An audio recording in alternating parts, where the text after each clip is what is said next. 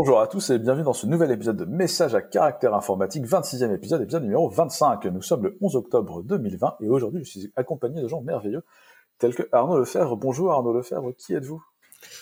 Bonjour. Euh, bah, du coup Arnaud, je travaille à, Clever Cloud et euh, je, m'occupe de développement divers et variés et d'infrastructures dans la boîte. Je suis aussi accompagné de Pierre-Antoine Grégoire, dit Pag. Bonjour Pag, qui êtes-vous? Euh, Bonjour, je suis euh, Pag, Pierre-Antoine Grégoire, euh, et je travaille avec Cloud sur notamment des sujets de Rust et de VM et de conteneurs et de choses rigolotes. Et d'infrastructures à de service? Évidemment, évidemment. Et je suis aussi accompagné de Steven Leroux. Bonjour Steven Leroux, qui êtes-vous? Bonjour Laurent. Eh bien, je suis Steven et moi je suis chez OVH Cloud et je m'occupe de problématiques d'infrastructure, puisque OVH Cloud, et principalement network euh, en ce moment, à côté d'autres petites choses. Hein, mais... D'autres petites choses. Eh bien, euh, commençons par euh, une petite chose. Salesforce rachète Slack. petite chose, je ne sais pas quelle était la j'ai oublié le, tarif de, l'opération. 30 000. 30 000 milliards, c'était, enfin, je sais plus, c'était, gigantesque. C'est en, ah, c'est pas loin de la trentaine de milliards, ouais. dans mon souvenir. Mais il faudrait retrouver le chiffre. ça devient pas un peu le standard, euh, genre, un peu comme t'as raté ta vie si t'as pas une Rolex. Bah, est-ce que t'as pas racheté ton acquisition si elle est pas à moins de 30 milliards, tu vois? C'est un peu ça. c'est ça, c'est 27, ouais. Un petit achat, quoi. Un petit achat. Et euh, donc euh, Salesforce, euh, CRM, on peut sans trop de problèmes dire leader du marché. Je pense que la quantité de, de gens qui mettent Salesforce comme prérequis en tant qu'outil pour venir travailler, c'est vraiment devenu un gros, gros, gros standard. On rappelle par ailleurs que Salesforce avait déjà racheté Heroku il y a quelques années. Mmh. Euh, et, là, ils rachètent Slack. Euh, donc, euh, l'objectif, c'est de devenir la plateforme de travail digital numérique, pardon, pour intégrer à Salesforce Customer 360. Bon, en gros, ils font une grosse plateforme de bourrin pour révolutionner la façon dont les gens travaillent. Mm. Wait and see. Je rappelle que Slack à la base était censé supprimer l'email.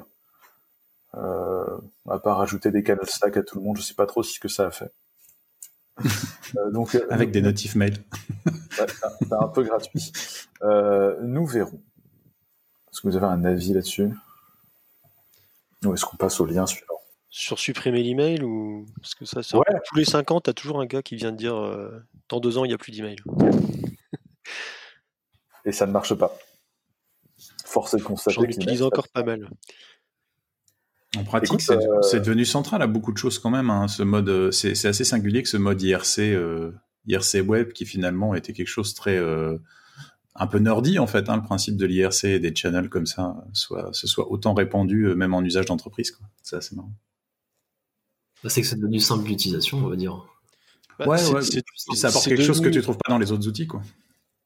Ouais, c'est devenu simple, mais il y, a un, effet de mode aussi. C'est-à-dire que tu t'aperçois que beaucoup de choses essaient de se mettre au temps réel pour accélérer les choses, mais tu t'aperçois que le côté asynchrone euh, du mail, il a aussi un intérêt. C'est-à-dire que c'est pas évident de gérer l'asynchronisme sur des solutions temps réel.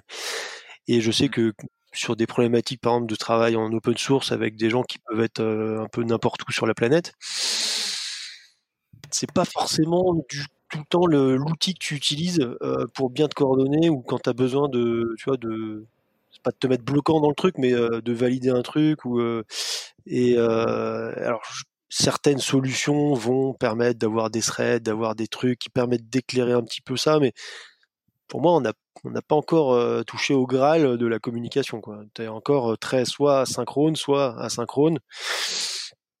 Et c'est pas encore miraculeux, je trouve. Bah, surtout qu'en ce moment, les euh, moldus du télétravail, pour le dire gentiment, euh, ont, tendance à vouloir tout faire en synchrone. Et, euh, en fait, c'est pas gérable. On s'en rend compte euh, depuis depuis entre guillemets les, les confinements de manière générale. Les les gens veulent t'appeler. On reçoit, on a une explosion des demandes de, synchronicité au support. De, bah, on, peut, se passer un coup de fil, on peut. Et, et ben non, en fait, c'est, les, gens, les gens sont en manque de contact en fait. C'est surtout ça. Bah, c'est Orange qui disait qu'ils avaient vu justement une augmentation assez significative des, des conversations téléphoniques et jusqu'à saturer en fait les liens, même VoIP ou ce genre de choses.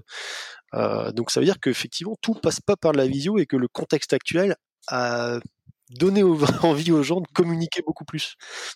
En synchrone, ouais. En synchrone, ouais. Complètement. Absolument. Non, peut-être la question que ça pose, c'est euh, comment ils veulent le positionner. Et, euh, quelque part, le fait qu'ils achètent Slack, ça les positionne un peu en alternative à, l'offre de, Google. Euh, j'ai plus son nom là. Meet? Non, mais qui globalise, tu vois, l'aspect Gmail avec la messagerie, la visio, le truc, le machin. Euh, T'as Microsoft à côté. Ouais, j'ai Google Suite.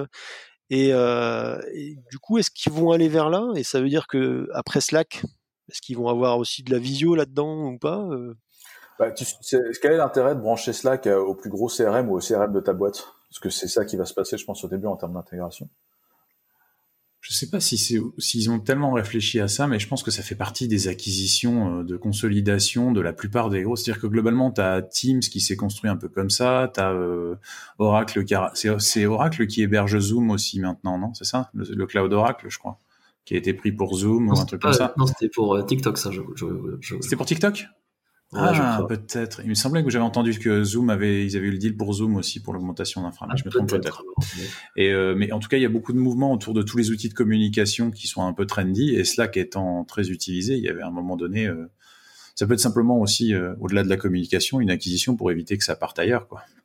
C'est peut-être tout simplement ça. Ah mais après, c'est vrai que moi, du, point de vue de l'usage qu'on en a euh, dans, les, dans des communautés tech, euh, c'est intrigant de se dire ce que ça, comment ça va évoluer euh, sous l'égide de Salesforce.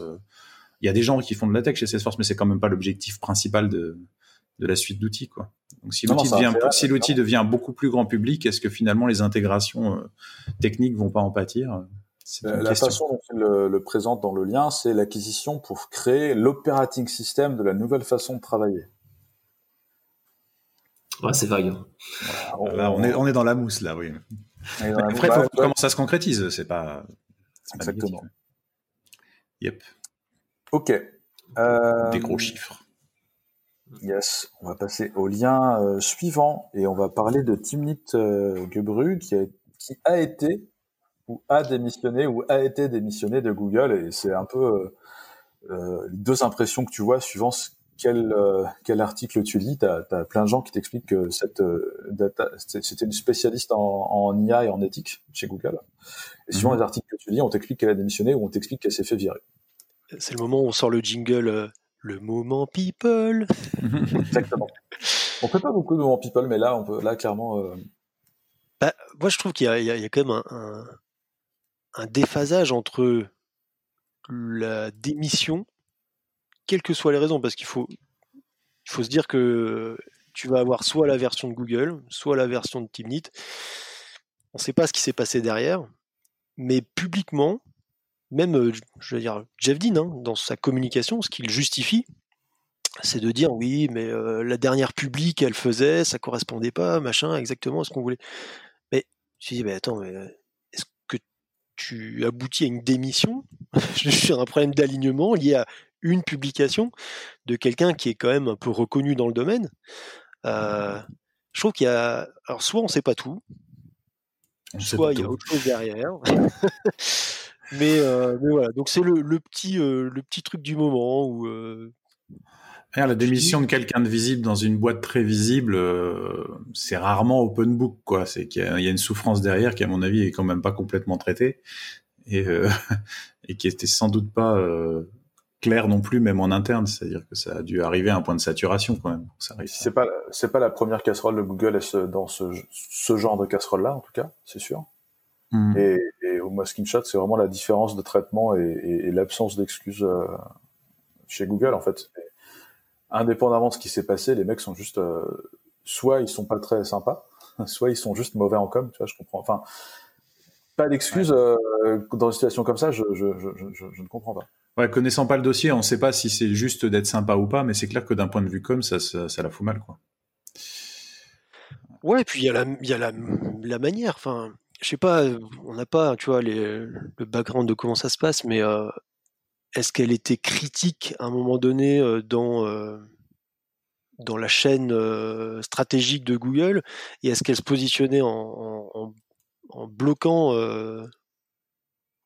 je sais pas pour, quelle raison mais, mais ce qu'il faut voir c'est que les mecs lui ont dit on accepte ta résignation en fait, euh, ah bon, de quoi vous parlez Elle avait déjà plus accès à ses mails, plus rien, etc. Ils avaient déjà tout bouclé, quoi. C'était tiens, ton carton est là, salut. Alors, ça a été fait européen, bon, nous, ça nous choque parce que tu as toujours un, petit temps, etc. Et, et là-bas, les choses sont un peu plus flexibles, on va dire. Mais il y a la manière. Quoi. Si on parle d'intelligence, de tout ça, normalement, l'intelligence, c'est aussi dans le management, c'est aussi dans l'accompagnement. Si jamais il y a une rupture stratégique entre des façons de voir, etc., bah, tu résous les trucs avant d'agir, entre guillemets, euh, de cette manière-là. Eh bon, ouais. Bon, bah, Google, quoi. Encore une fois, euh, c'est pas la première ni la dernière casserole de ce côté-là. Les, justifications qui sont tombées à côté, par contre, sont, moi, ça me, c'est ça qui m'a le plus euh, halluciné, c'est que le mec te dit ouais mais euh, ça ça a pas été le papier a pas été submis dans les délais et normalement elle l'a fait euh, genre euh, un jour avant c'est pas comme ça que ça marche et tout. En fait tu as des gens qui ont enquêté derrière et qui t'expliquent que la plupart de, de, ces papiers là ils respectent pas du tout ces deadlines. Des fois c'est même fait après ça pose aucun problème tu vois. Et le fait de sortir une excuse comme ça bon ben manifestement c'est une excuse bidon. Hmm. tu sais qu'il y a un souci et bah, ce qu'on voit dans, enfin moi j'avoue que j'ai découvert le sujet-là, hein, mais euh, ce qu'on voit dans l'article du Courrier international là qu'on a en lien dans les show notes, c'est que manifestement c'est plus sur le contenu de l'article qu'il y a quelque chose qui a frictionné quoi. C'est-à-dire que sur ce que ça décrit, révèle ou alors euh, projette comme volonté de changement, que ça que ça rend, que ça cadrait pas. Après, ça peut faire l'objet d'un recadrage interne maintenant, comme, comme elle est très visible et peut-être qu'elle communique très publiquement dessus. Euh, il y a un moment donné où ça a clashé avec quelqu'un et c'est vrai que ça ressemble à quelque chose de d'humain, un conflit de personnes plus qu'autre chose. Quoi. Ouais, ou un conflit d'éthique, euh, parce que c'est ça, oui, oui. Et, et, les justifications de Google sont euh, sur la forme, là où manifestement le problème a l'air d'être sur le fond. Mais ça ne nous regarde pas.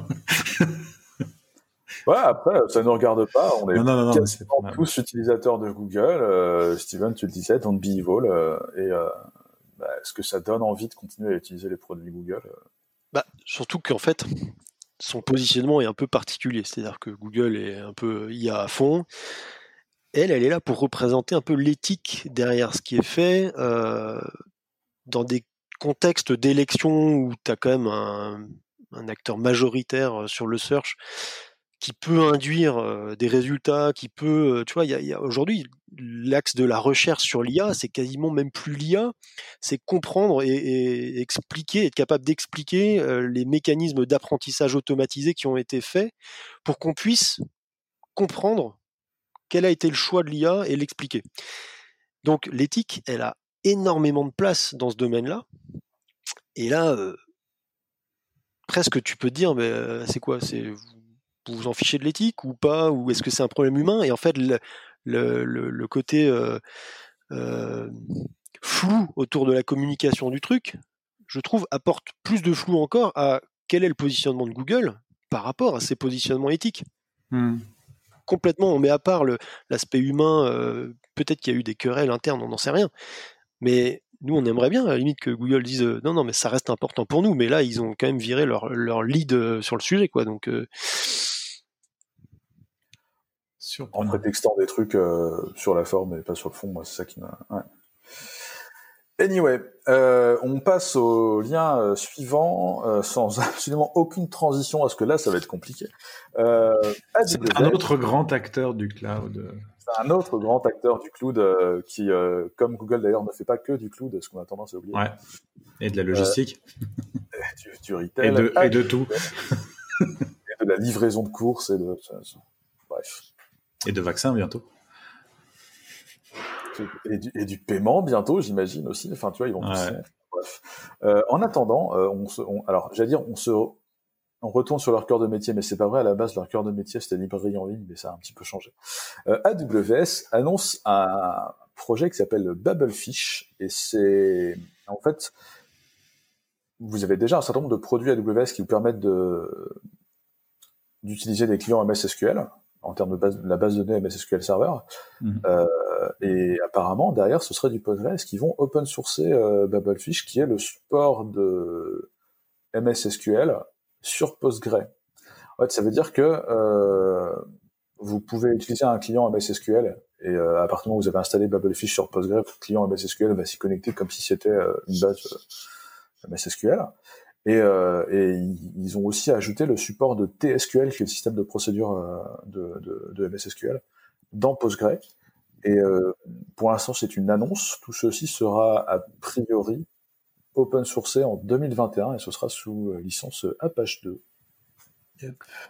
Il y, a, il y, a, de fortes chances que ce soit disponible avant, euh, a priori, euh, chez eux, mais qu'ils open source par contre le code à ce moment-là sur GitHub. C'est ce qu'ils ont dit. Et, et, la question que les gens commencent à se poser, c'est est-ce que ça va être réintégré dans le projet Postgres? Honnêtement, je suis pas persuadé que ce soit une très très bonne idée de mettre un boulet d'une couche de translation dans un projet qui va le bloquer sur son évolution technologique. Euh, ce serait bien que ce soit un projet à part rattaché à euh, plutôt que dans le cœur euh, du truc. Mais en tout cas, c'est intéressant en termes d'un pour des gens qui veulent éventuellement commencer à migrer une partie ou, ou à mettre leurs nouvelles applications sur du Postgres, bah, ils peuvent commencer à, mettre une partie de leur code base s'ils utilisent du SQL Server déjà dessus. C'est pas pas déconnant. Ou même s'ils ont pas envie Et c'est pas que et c'est pas que du Wired Protocol. Je pense que c'est vraiment la partie TSQL qui est intéressante, c'est le fait que tu puisses pousser de la logique dedans. Il y a plein de gens qui font ça, notamment dans, dans SQL Server, et de pouvoir repousser la même logique à l'intérieur. Alors, ils disent que c'est pas, enfin, il y a des chances que ce soit pas 100% feature. Euh, il faudra attendre les premiers tests quand même pour voir euh, ce qui passe, ce qui passe pas, mais. Ouais, ils annoncent pas 100% de compat. Ouais, ouais c'est ça. Mais euh, donc il faut, faut, quand même pas s'exciter en s'imaginant que quelqu'un va pouvoir installer un SharePoint avec ça comme backend, quoi. Je veux dire à un moment donné. C'est ça. Alors faut-il mettre autant de code métier dans ta base de données? Vraie question. Euh, vaste question. Si tu la poses à un DBA, il aura une réponse très tranchée. Si tu la poses à un développeur front, il en aura une autre. euh, c'est bon, après les voilà la, la, fonctionnalité existe et c'est intéressant parce que sans qu'elle soit là, c'est compliqué de parler de compat quoi, disons. Je peux, je peux, te répondre, je peux répondre à ta question. Hein, c'est pas compliqué. Quand tu bosses pour une base de données et que t'as pas le support de procédure stockée, tu dis oh là là, quelle mauvaise idée de faire du métier dans votre base de données. Et le jour où tu as la feature qui fait euh, que c'est possible, tu dis eh regardez, maintenant on peut le faire, c'est trop bien. Faites-le. Bon, c'est un peu pas ce qui s'est passé. Euh. C'est toujours difficile parce que c'est un élément différenciant parce qu'en effet, comme c'est pas complètement normalisé, du coup, chaque DB a son a sa procédure stockée, son langage de procédure stockée euh, spécifique. Du coup, c'est ce qui permet de différencier du voisin. Donc évidemment que les, vendeurs de bases de données ou les experts d'une base de données vont te pousser à l'utiliser. Ça, c'est. Euh... Et donc là, potentiellement, ça veut dire que sur Postgres, il y aura euh, deux, deux langages euh, possibles. Mais moi, je me demande, enfin, la réalité du, de, la, de la chose, c'est pour juste pour de la migration ou enfin, il y a un, de bien avoir un call derrière, non? Genre. Euh, Payer des licences. C'est Amazon qui le fait. Amazon n'a pas spécialement envie d'acheter SQL Server, mais elle veut proposer une compatibilité pour SQL Server, ce qui est aussi notre cas mm-hmm. en tant que cloud. On va pas se mentir, tu vois, et ce qui est probablement le cas d'OVH Cloud aussi.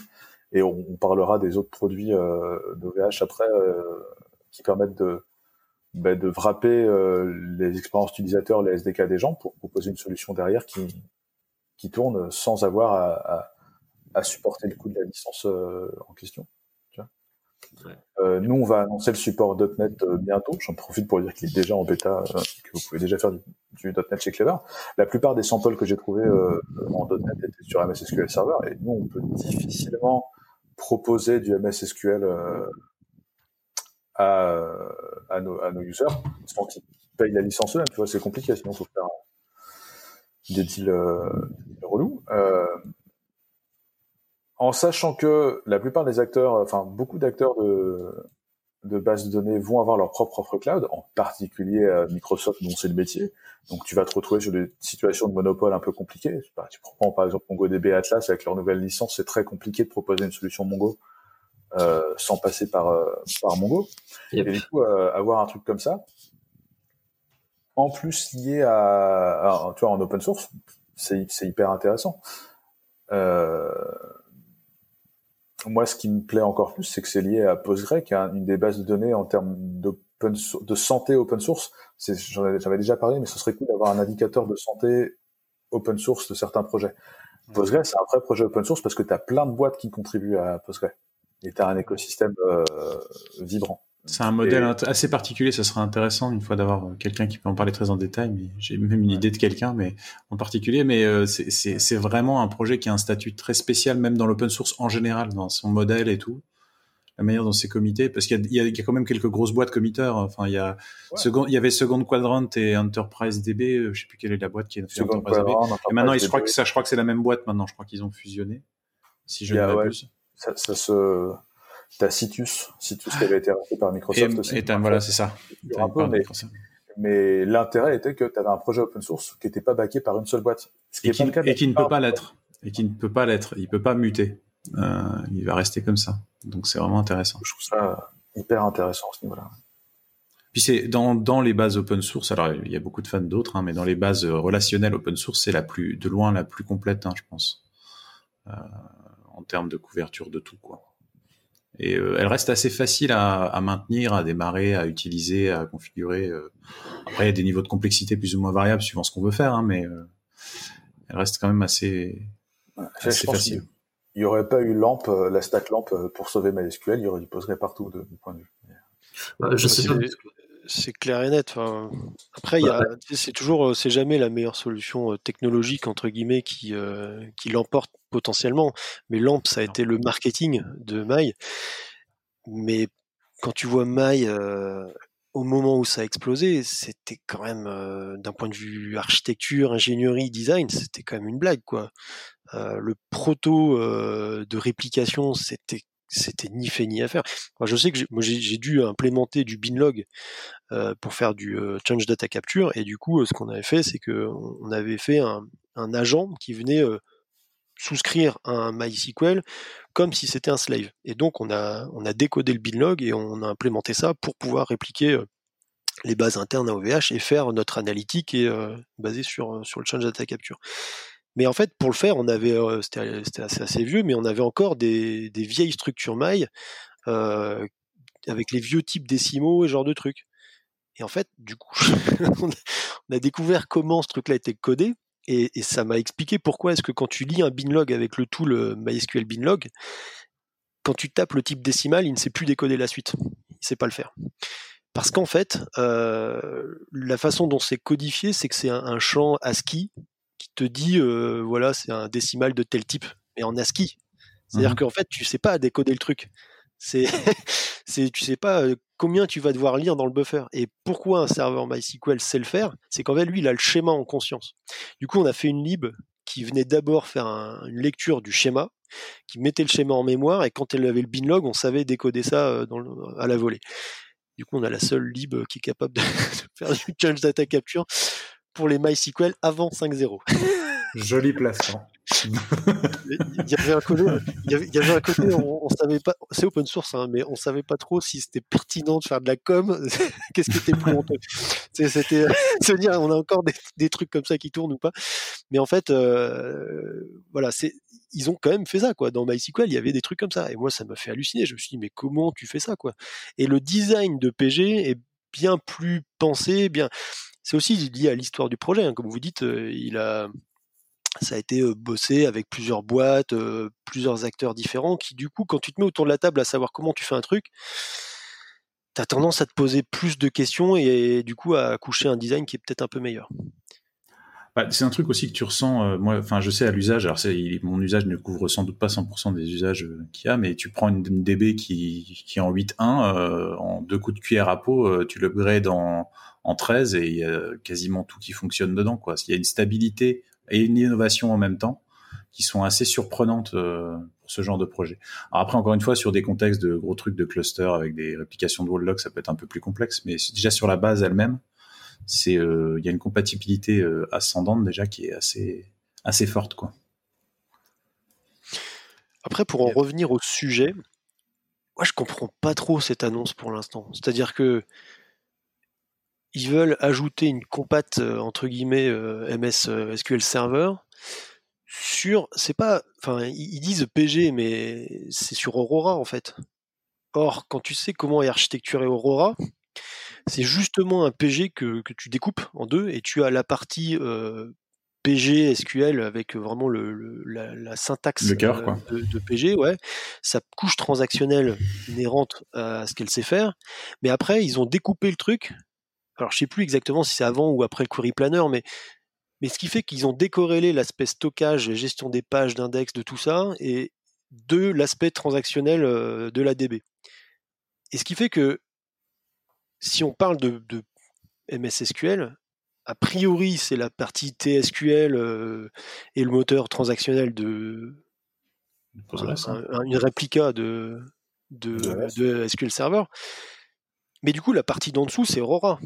Donc, ça peut vouloir dire qu'ils ont une couche d'abstraction qui est commune et que peut-être que ça se traduit dans le même query plan entre guillemets euh, entre je, les deux. Je pense que de mon souvenir, alors, mais là je pense que là ce que tu as dit va déjà plus loin de ce que ce dont je me souvenais, donc ça va être très surface, mais il me semble, il me semble que la partie, euh, enfin tout le bas reste très compatible entre Postgres et Aurora, c'est-à-dire qu'ils ont ils se basent déjà sur les abstractions inhérentes de Postgres pour euh, pour plugger leur leur moteur en dessous. Donc, c'est ça. Euh... une interface qui fait que tu dois pouvoir et d'ailleurs, c'est ce qu'ils disent, c'est ce qu'ils disent en tout cas dans les annonces. Euh, ils disent que en effet, euh, quand ce sera open sourcé, euh, et c'est déjà le cas maintenant, ce sera directement compatible avec Postgres Vanilla, quoi, sans sans sans, sans l'être que avec Aurora. Donc ça, ça j'ai envie de dire que ça corrobore. Maintenant, peut-être que hum, ils sont en train de travailler d'ici à d'ici au délai qu'ils ont annoncé pour rendre le truc full compatible, parce que ils ont peut-être quelques raccourcis dedans, mais mais bon. Alors si on parle de l'impact, c'est intéressant de voir quand ça sort. Quoi l'impact que ça a, c'est que toutes les boîtes qui aujourd'hui ont du SQL Server, parce que pas le choix, parce qu'en fait, souvent ta DB, tu la choisis pas, hein, c'est ton application qui te l'impose. Euh, c'est pour ça que tu as du Oracle, hein, sinon, si c'était un choix, ça, se saurait. Mais euh, les, les boîtes qui ont du SQL Server en dépendance d'une application, bah, ça remet complètement en question, entre guillemets, leur, leur euh, système de licensing et leur dépendance à Microsoft ce qui intéresse euh, AWS là-dedans, c'est qu'une fois que tu as décloisonné ça, bah, ça veut dire que l'application, tu la portes dans le cloud, puisque du coup, ben, tu as pété cette dépendance euh, et eux, ils ont résolu avec le, le, besoin de ne pas avoir de, payer Microsoft sur des, sur des licences. Surtout, ils peuvent les provisionner euh, et les scaler sans avoir à payer une licence par instance qui tourne. Quoi. Ouais, c'est ça. Et en plus, ils vont faire avec, avec les perfs d'Aurora, c'est-à-dire que euh, Aurora, c'est, enfin, comme ils ont décloisonné entre guillemets la, base de données euh, euh, avec un wall distribué en dessous, tu as des très très bonnes perfs dans Aurora. Là, ça veut dire que les applis dépendantes SQL Server vont prendre un gain de perf tout en étant cloudifiable. Je sais pas comment Microsoft prend l'annonce là, mais tu, sens que c'est pour tailler les croupières à Microsoft, c'est évident. Ah clairement, très clairement. Mais... donc, euh, ça, c'est le moment où tu expliques ce que c'est qu'un wall distribué, euh, Steven, pour nos auditeurs. Ce que c'est qu'un wall, tiens, allez. Ah, bah, c'est simple. Alors, un wall, c'est en fait là où tu vas. Le write ahead log. Ouais, le write ahead log. Toutes les transactions qui arrivent dans un système euh, de fichiers, une base de données, etc., vont être consignées à un endroit avant d'être écrites sur vraiment ce qui permet de faire fonctionner la DB.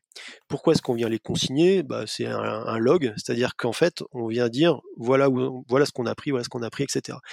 L'objectif de ce wall, c'est qu'en cas de, panne, de, de, crash, de trucs, de machin, on peut relire ce fichier-là pour venir rattraper le point entre guillemets d'étape où on s'était dit ok on, on était là dans la réplication ben, relisons le wall jusqu'à tel machin et du coup ça participe du process de recovery d'une base de données quand on vient euh, la remonter après un crash. Donc c'est euh, il faut le voir comme euh, la source de vérité absolue entre guillemets si, on a une panne ou si on a un incident majeur c'est ce qu'on appelle le binlog sur MySQL par exemple, euh, et c'est pas forcément un truc qu'on va garder à vie euh, parce que euh, ça dépend en fait de combien de temps on veut être capable de réparer les choses ou, de relire les choses. Donc ça, c'était le, wall local. Mais en fait, il y a des moyens de faire ça de façon un peu plus élastique et distribuée. Et on va peut-être pas rentrer dans le détail sur le système distribué de log, mais il y a des systèmes comme Kafka, comme Pulsar, qui permettent eux justement d'avoir cette logique séquentielle d'écriture et, entre guillemets immuable, mais avec une logique plus scalable, plus que distribuée. La particularité d'Aurora, c'est qu'ils se sont dit, ok, il y a le wall, mais généralement, tu as le wall et la, DB, c'est-à-dire et comment est-ce que tu fais les écritures, les index, etc. et comment tu stockes la donnée? Et eux, ils sont partis du principe qu'en fait, dans Aurora 1, ils allaient prendre le wall et le wall distribué, bah, ça allait devenir la DB. Et ça, c'est plutôt smart parce qu'en fait, ça permet de dire, bah, on va pas dupliquer, on va, on va aller beaucoup plus vite dans les écritures parce qu'en fait, quand tu as écrit ton wall, bah, tu as écrit tes données. Donc tu peux acquitter au-dessus et du coup, ça veut dire qu'en termes transactionnels, bah, tu fais plus de TPS et, c'est meilleur. L'astuce qu'ils ont derrière, c'est que quand ils ont écrit le wall, en fait, ils viennent réinjecter, reconstruire les pages euh, de l'ADB et des index euh, un peu à chaud qu'ils viennent injecter euh, dans le moteur derrière. Donc ça, c'est plutôt, plutôt intelligent. Et il y a un papier d'ailleurs sur Aurora hein, qui décrit ça. Si jamais ça vous intéresse, on mettra peut-être dans les commentaires, hein, dans les descriptions. J'espère que ça répond à ta question sans aller trop loin. c'est très bien. C'est très bien. Très, bien. Et donc le, ouais, comme, ouais, le, le wall log, en fait, il sert donc euh, à, l'écriture, mais aussi à la, donc à la réplication. C'est ce qu'on disait aussi. Là, on parle de, de, répliquer le wall log, mais en fait, les systèmes, la plupart des systèmes de réplication de Postgres se basent justement sur le fait de ingérer des, euh, des, des, entrées de wall log d'autres, d'autres réplicas pour les intégrer dans le, dans le nœud local, quoi. Arnaud, tu avais une question, je crois, ou un truc à dire? Euh, non, je, nom. Euh, eh ben, écoutez, si vous n'avez plus rien à dire, on va, on va en profiter euh, pour euh, switcher du wall Aurora au wall Pulsar et pour parler de Pulsar, parce qu'apparemment, Steven, tu as, tu as des, informations secrètes. Oh là là, tellement. Après le people, on arrive dans. ouais, en fait, non, y a. On va parler de Pulsar de manière un peu plus large, c'est-à-dire que Pulsar, si vous aviez suivi, c'était la techno euh, qui avait été euh, entre guillemets euh, je sais plus si Twitter était dans la boucle aussi. Il me semble que Twitter, en fait, il y a eu Twitter et Yahoo qui à un moment donné se sont dit tiens, on fait un peu la même chose là. Il y avait Distributed Log côté Twitter, il y avait Bookkeeper et je crois que c'était peut-être Pulsar. Enfin, à un moment ils se sont parlé puis ils se sont dit eh, on fait un peu la même chose, on, on, le ferait pas ensemble. Et ça a amené Pulsar. Et depuis, en fait, c'est un soft qui a un engouement assez incroyable, euh, notamment en Asie où euh, tous les gros Alibaba, Tencent, qui ont des volumes de dingue en transactions, etc., en fait, l'utilisent pour leur système de messaging. Euh, ça a été racheté. Il y a une boîte qui était une startup qui, qui les, qui était faite par les committeurs sur le projet et qui s'appelait Streamilio et ça a été racheté par Splunk euh, il y a quelques mois. Euh, et depuis, on voit en fait des intégrations natives Pulsar dans beaucoup beaucoup de, soft. Donc l'écosystème est vraiment grandissant, que ce soit Debezium, que ce soit euh, Kafka Connect, je sais pas trop. mais donc là, aujourd'hui, en fait, Pulsar vient d'être intégré dans un outil qui s'appelle Vector.dev, euh, peut-être que vous allez juste en parler un, peu après, parce que je crois on a parlé la semaine, enfin, la semaine, dernière. On ah, vous en avez parlé. Ah, euh, avec euh, Canard, qui travaille beaucoup sur Vector. C'est le message à caractère informatique de retard que j'ai. Zut. Mais alors, du coup, dans ce qui est croustillant, qu'est-ce qui est croustillant? C'est que en fait, il y a une certaine boîte sur la place. Je veux pas dire qui. qui fait de l'implémentation NoSQL basée sur DynamoDB.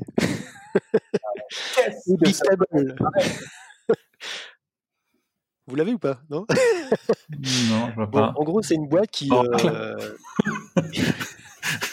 Oracle, euh, attends, c'était Oracle. Euh, qu'est-ce que ça peut donc bien être? Voilà, voilà c'est ça.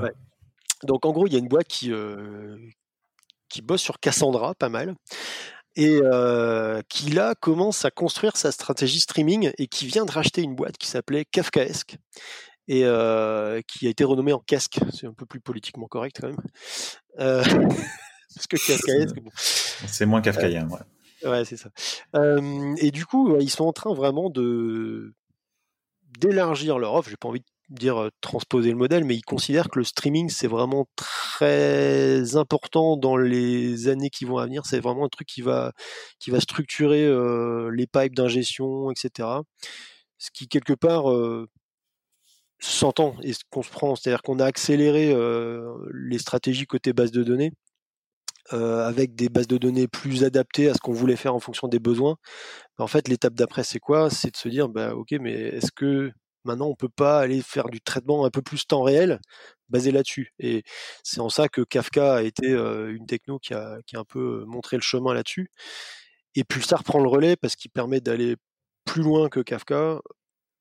C'est pas gratuit, hein, on en a peut-être déjà parlé, mais Kafka a des avantages, Pulsar a d'autres avantages. À la limite, chacun prend ce qui lui va.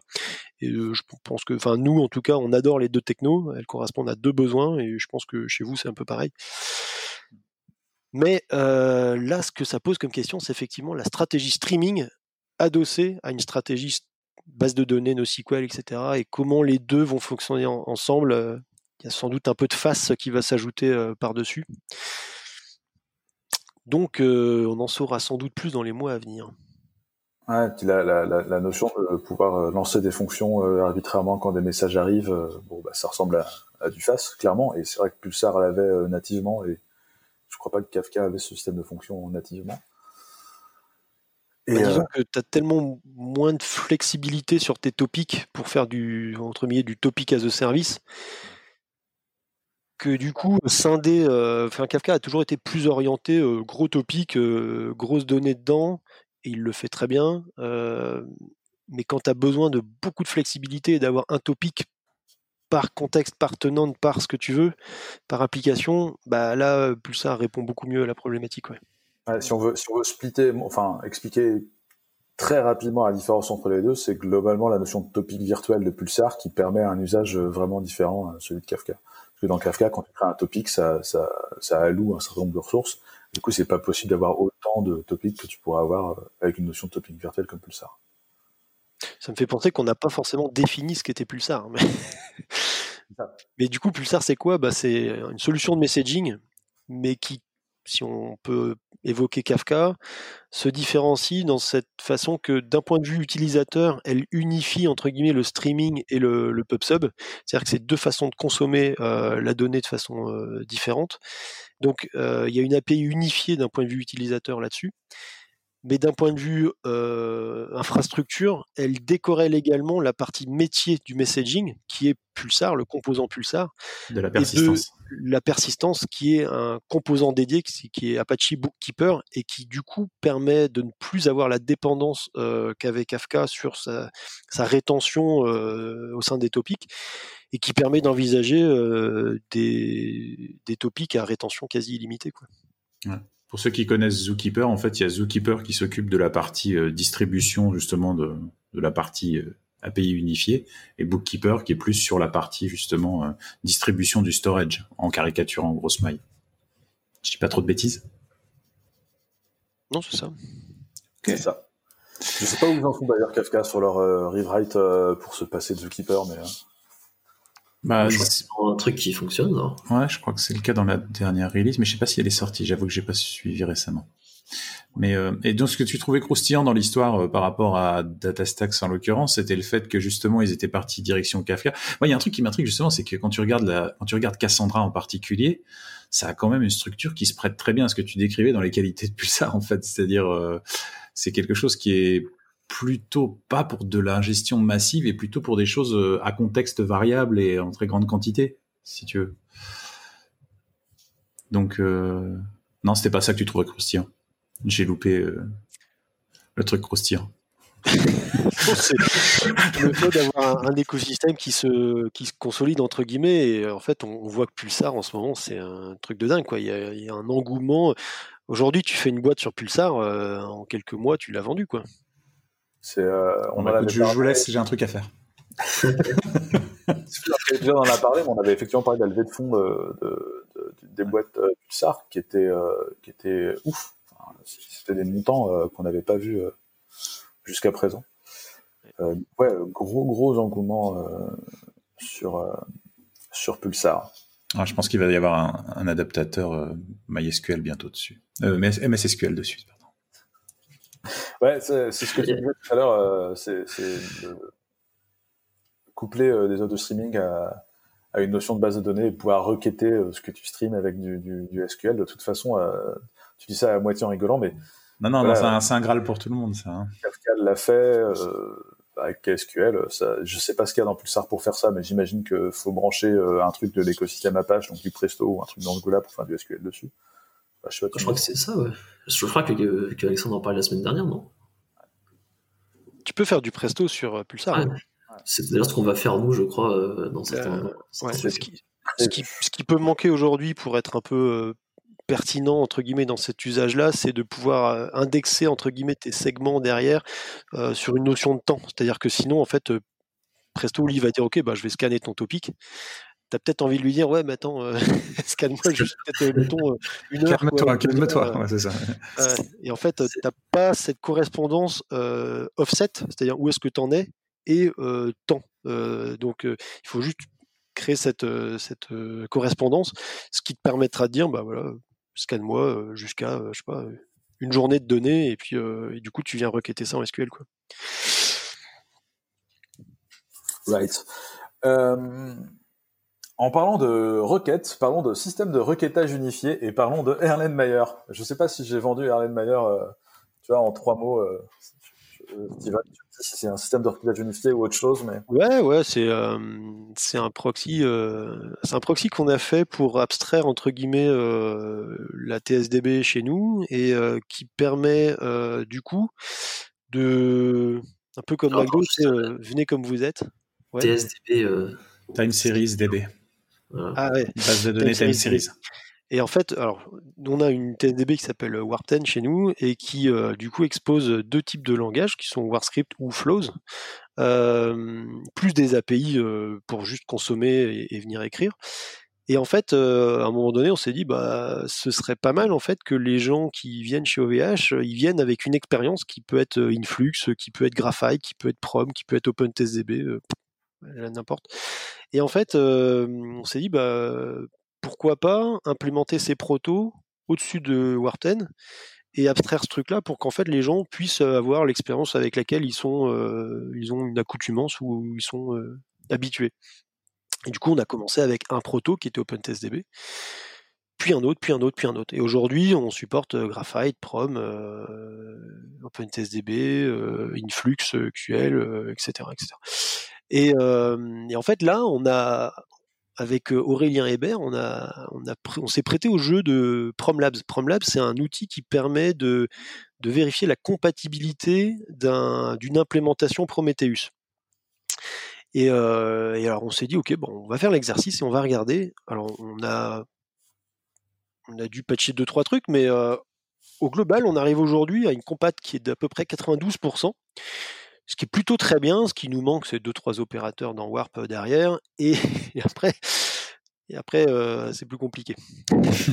c'est plus compliqué pour une raison qui est simple, c'est que Prometheus fait de la magie en fait, et que quand tu lui demandes un truc, euh, ben des fois il va, il va aller faire des choses. Et en fait, aujourd'hui, on a reverse un peu le machin, et on s'est dit bon, ça pose une question, c'est que si on veut être à plus de compatibilité que 92%, il faut mentir dans ce que tu fais. C'est-à-dire que quand tu exprimes une query, euh, on va aller euh, faire ce que fait Prom, mais c'est-à-dire on va pas faire ce que l'utilisateur a demandé.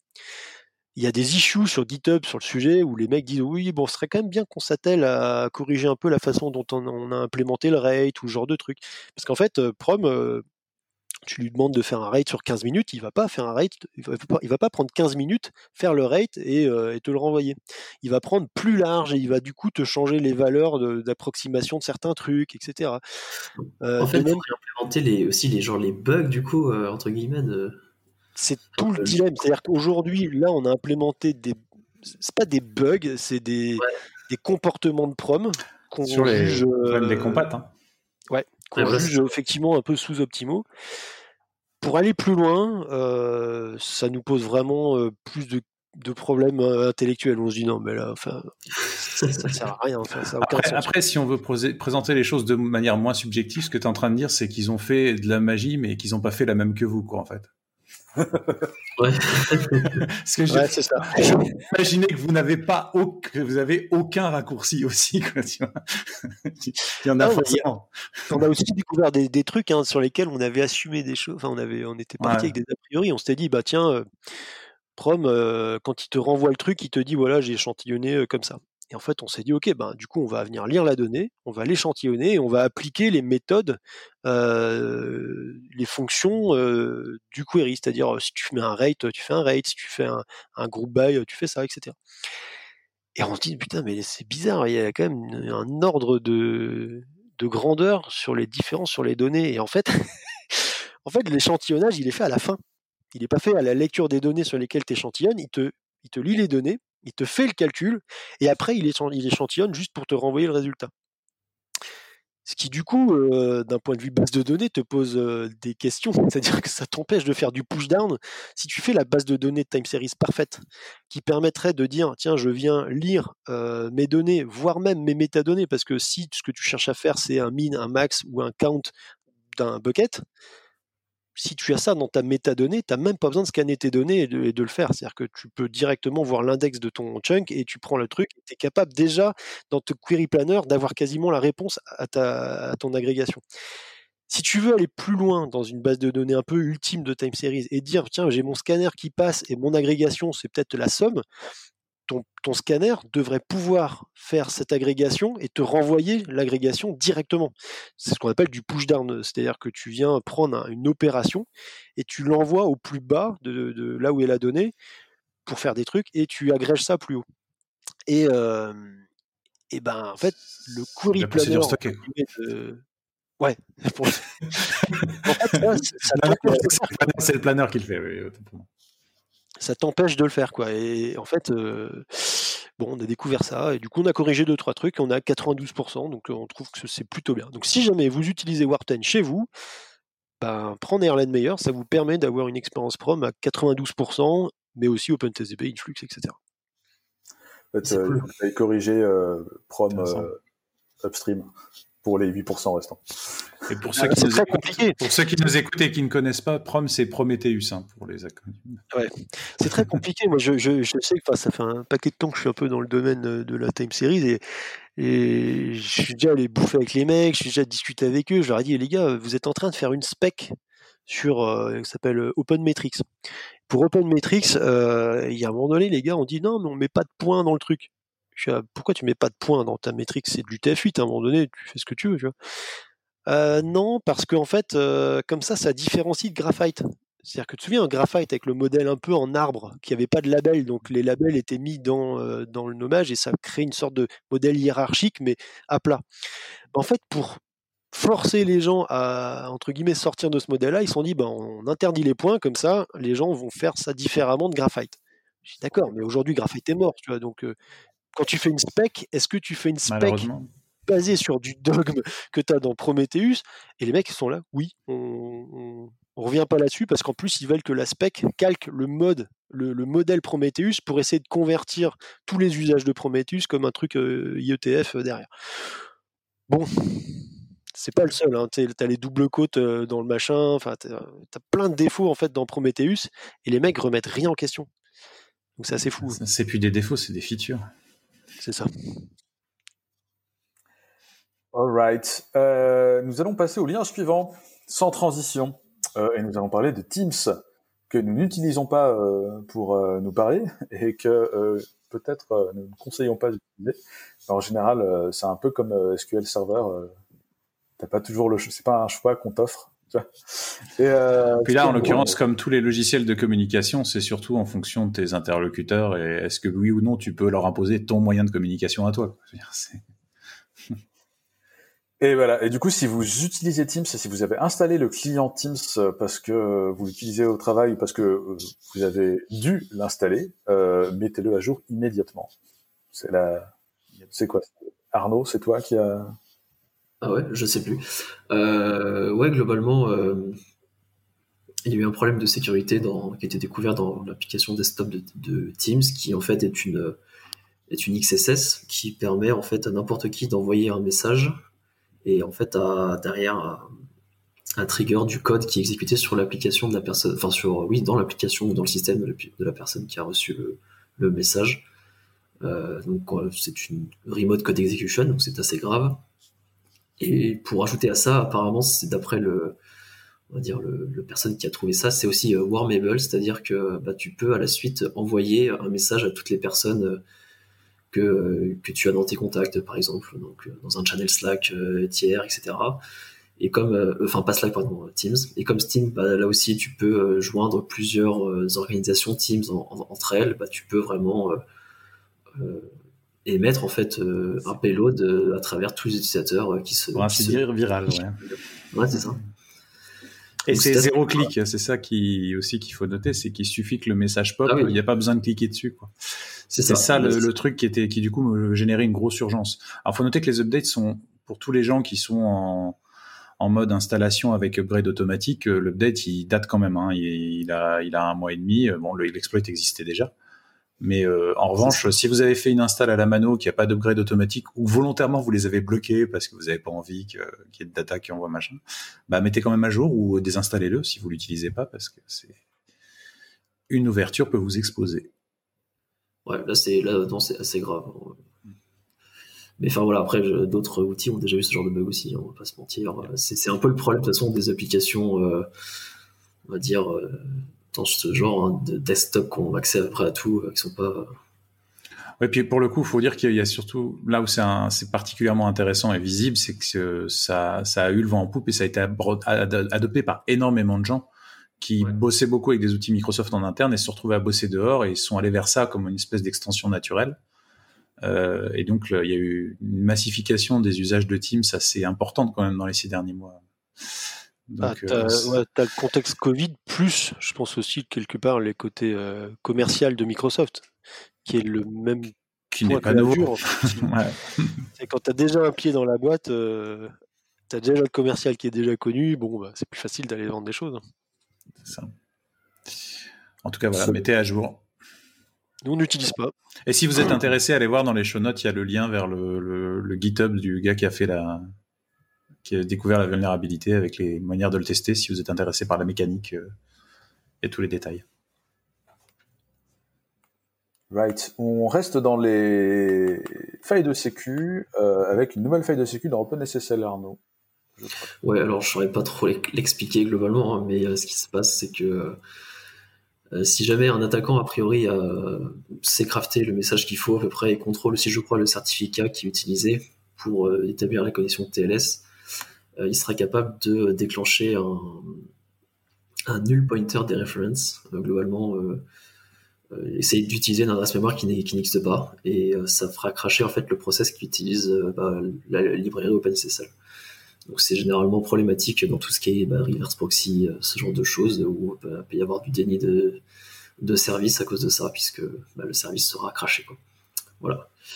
Euh, donc il euh, faut globalement mettre à jour OpenSSL. Euh, la particularité c'est que les branches OpenSSL 1.0.2 et je sais plus l'autre c'était la 1.1.0 je crois ne sont plus bah, ne sont plus maintenues. Donc il n'y a que la branche 1.1.1 qui est mise à jour. Donc vous, êtes obligé de enfin ce serait bien de mettre à jour OpenSSL 1.1.1 quoi. Voilà pour ça et pour beaucoup d'autres choses. ouais, il y a plein de raisons, forcément.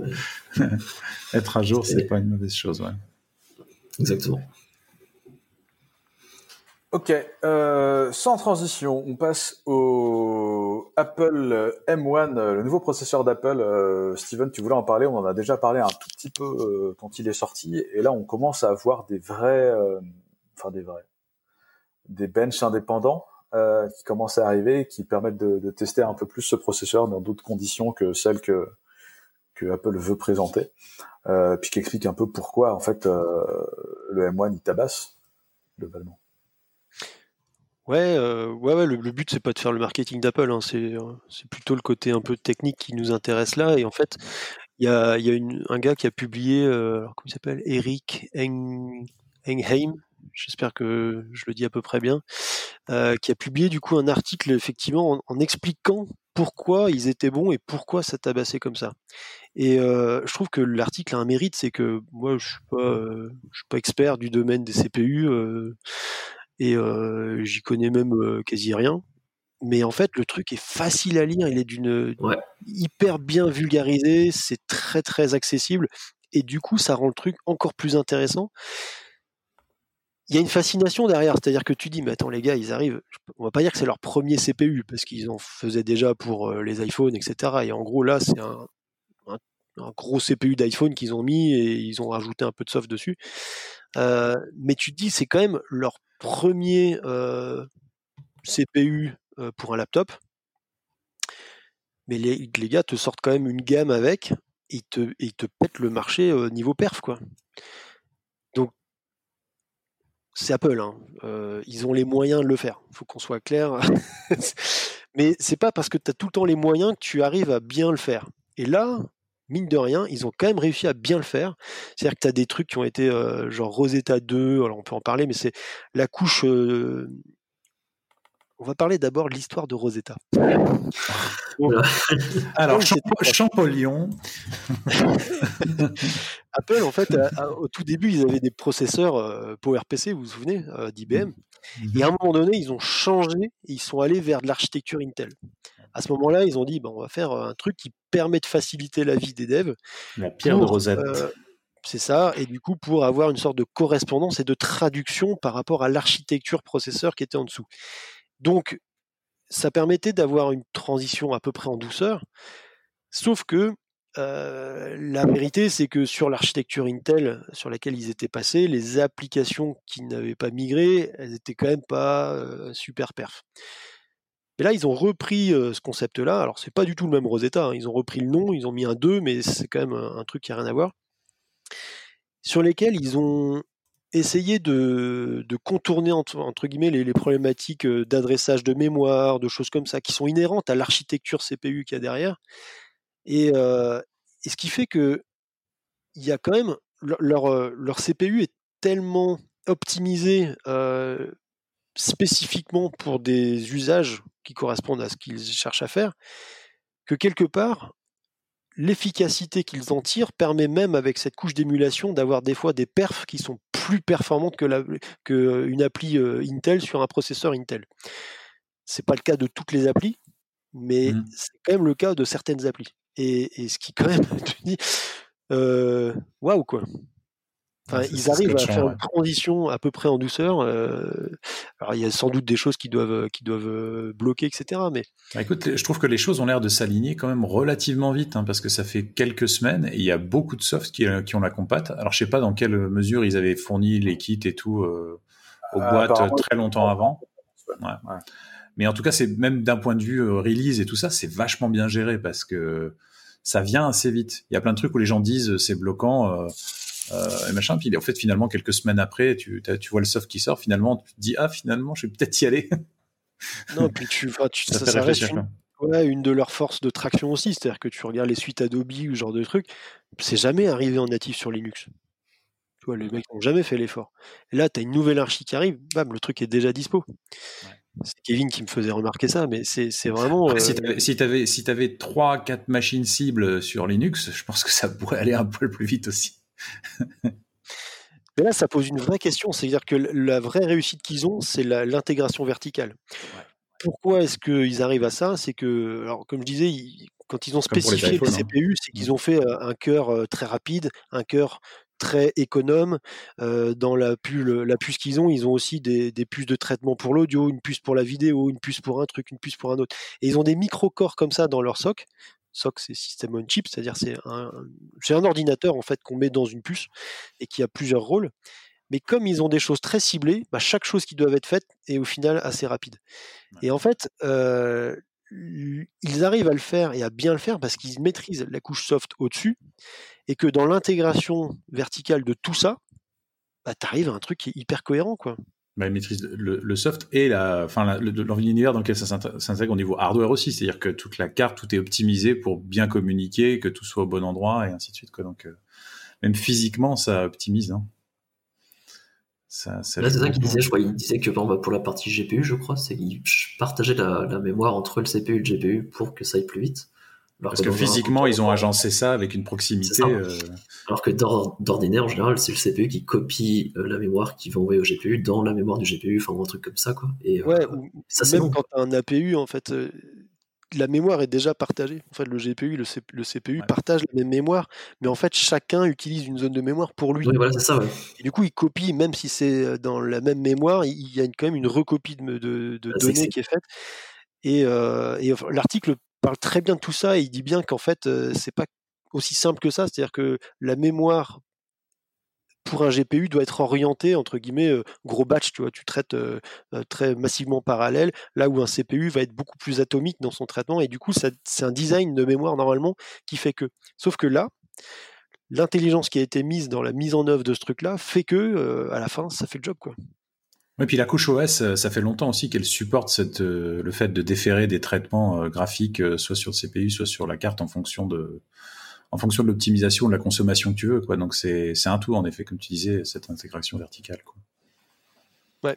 Donc moi je suis pas suis pas un Apple fanboy, tu vois, mais quand je vois ça, je me dis on arrive à un niveau d'optimisation de, de, la stack là qu'on peut penser euh, problématique parce qu'effectivement ça t'enferme dans un écosystème et c'est très dur entre guillemets de, de, faire de la composabilité là-dedans. C'est-à-dire que là, euh, autant avant il y avait des Hackintosh où sur de l'archi Intel tu mettais un Linux dessus, ça marchait à peu près au driver près. Euh, là, euh, ça pose vraiment des questions sur effectivement ce que tu vas pouvoir faire. Mais en même temps, tu te mets à la place d'Apple. Eux, ils cherchent à créer l'expérience client. Ils s'en fichent en fait que leur truc soit installé avec du Linux dessus. C'est pas leur but.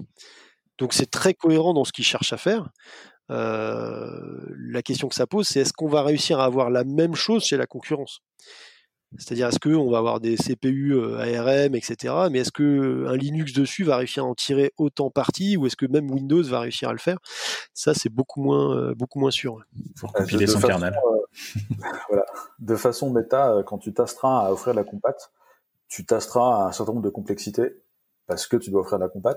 Et si tu fais des choses très simples, très contrôlées, forcément, tu peux prendre des raccourcis, tu peux faire le design qui t'arrange sans les contraintes de compat. Et vous allez voir que c'est une bête de transition parce qu'on va parler de Kubernetes. BIM, qui offre une compat à partout à tout le monde, qui essaye de faire plaisir à tout le monde et qui du coup euh, euh, arrive avec son autre complexité. Euh, et une chose qui est intéressante avec Kubernetes, vous avez peut-être vu passer ça récemment dans les nouvelles releases. Docker a été déprécié et là tu vas dire oh mon dieu Docker a été déprécié et en fait non tout va bien détendez-vous Docker a pas été il y a toujours du Docker dans du Kubernetes si vous voulez. Alors il y a des parties de Docker, ouais, c'est ça. il y a toujours des parties de Docker. Vous pouvez, faire du vous pouvez faire des conteneurs Docker dans Kubernetes. Exactement. Docker avait splitté euh, tout un tas de choses. Euh, pendant un moment, Docker c'était juste Docker, c'était tout. Et maintenant, il y a plein de couches. Euh, là, en l'occurrence, c'est Moby, euh, je crois, la couche qui est restée, et la couche de compat euh, entre Moby et, et, Cube, qui était Docker, ouais, ça, ouais. a été sortie. En fait, attends, juste historiquement, en fait, c'est ça. T'avais Docker qui était un gros binaire qui faisait à peu près tout, puis à un moment, ils ont split entre, en effet, Moby qui, voilà, qui est super haut. après, t'as Containerd en dessous qui s'occupe, je crois, de la gestion un peu au niveau des containers, et après, t'as RunC encore en dessous qui s'occupe de la gestion brute des containers, je crois ou qui te permettent de démarrer des, des containers. Enfin, ils avaient tout split comme ça euh, il y a, je sais pas, il y a 3-4 ans. Mm-hmm. Euh, et du coup, ouais, c'est comme ça qu'on arrive là aujourd'hui. Quoi. Yep. Et donc la couche la, la, couche la plus basse, c'est celle qui, celle qui fait tourner les conteneurs dans un, dans un cube, euh, n'était n'était pas compatible avec euh, la CRI, dont je sais plus ce que veut dire l'acronyme là sur le moment. Container, Container Runtime et le I, je sais plus. Interface. Interface tout simplement, ouais. Et, euh, et donc qui elle est implément... il y a plusieurs autres implémentations hein, qui existent. Et euh, donc elle l'était pas. Et donc il y avait en place dans Kubernetes un truc qui s'appelait Docker Shim pour faire la la encore une couche de compat c'est la journée de la couche de compat et euh, une couche de compatibilité entre entre Docker. Et c'est ça qui vont c'est ça qui vont virer en fait cette compatibilité. Ça veut dire qu'on peut plus utiliser euh, le runtime de Docker pour faire tourner les conteneurs. Par contre si les conteneurs sont compatibles CRI ce qui est faisable d'ailleurs avec les outils Docker, les transformer pour ça, ils peuvent tourner dans Kubernetes. Donc euh, c'est plus une différence de règle. Il y a aussi une, des raisons, c'était que bah, en fait Docker apporte enfin, plein de features euh, qui ne sont pas spécialement nécessaires euh, dans, dans, dans, Cube et du coup ils voulaient C'est surtout un outil pour les développeurs, hein, donc au départ. Oui, voilà, oui c'est ça. Mais là ils disaient qu'ils voulaient enlever la partie user experience euh, à la découpler, quoi. Qui ne sert à rien, voilà, qui, ne sert à rien dans, dans, dans le cube. C'est toujours euh, bag, quand même. Oui, oui, oui, je sais bien. Après, je ne vais pas rentrer dans du, dans du trolling, mais en tout cas, ils, ont, ils, ils, présentaient autrement, si ce n'est pas, si c'est pas le cas. ce que je veux dire, c'est que ça viendrait quand même pas à l'idée de mettre du Docker en prod. Enfin, on est d'accord. voilà. Je voulais pas rentrer dans la facilité de ces trolling. Non, non, je suis euh. d'accord. Est-ce que vous avez vu l'article qui dit que quand même c'est la deuxième mort de Docker? Ouais, c'est un peu rude. Ouais. C'est pas faux. Alors après, je sais pas ce que vous en pensez, bah, mais. Il y a une news après qui.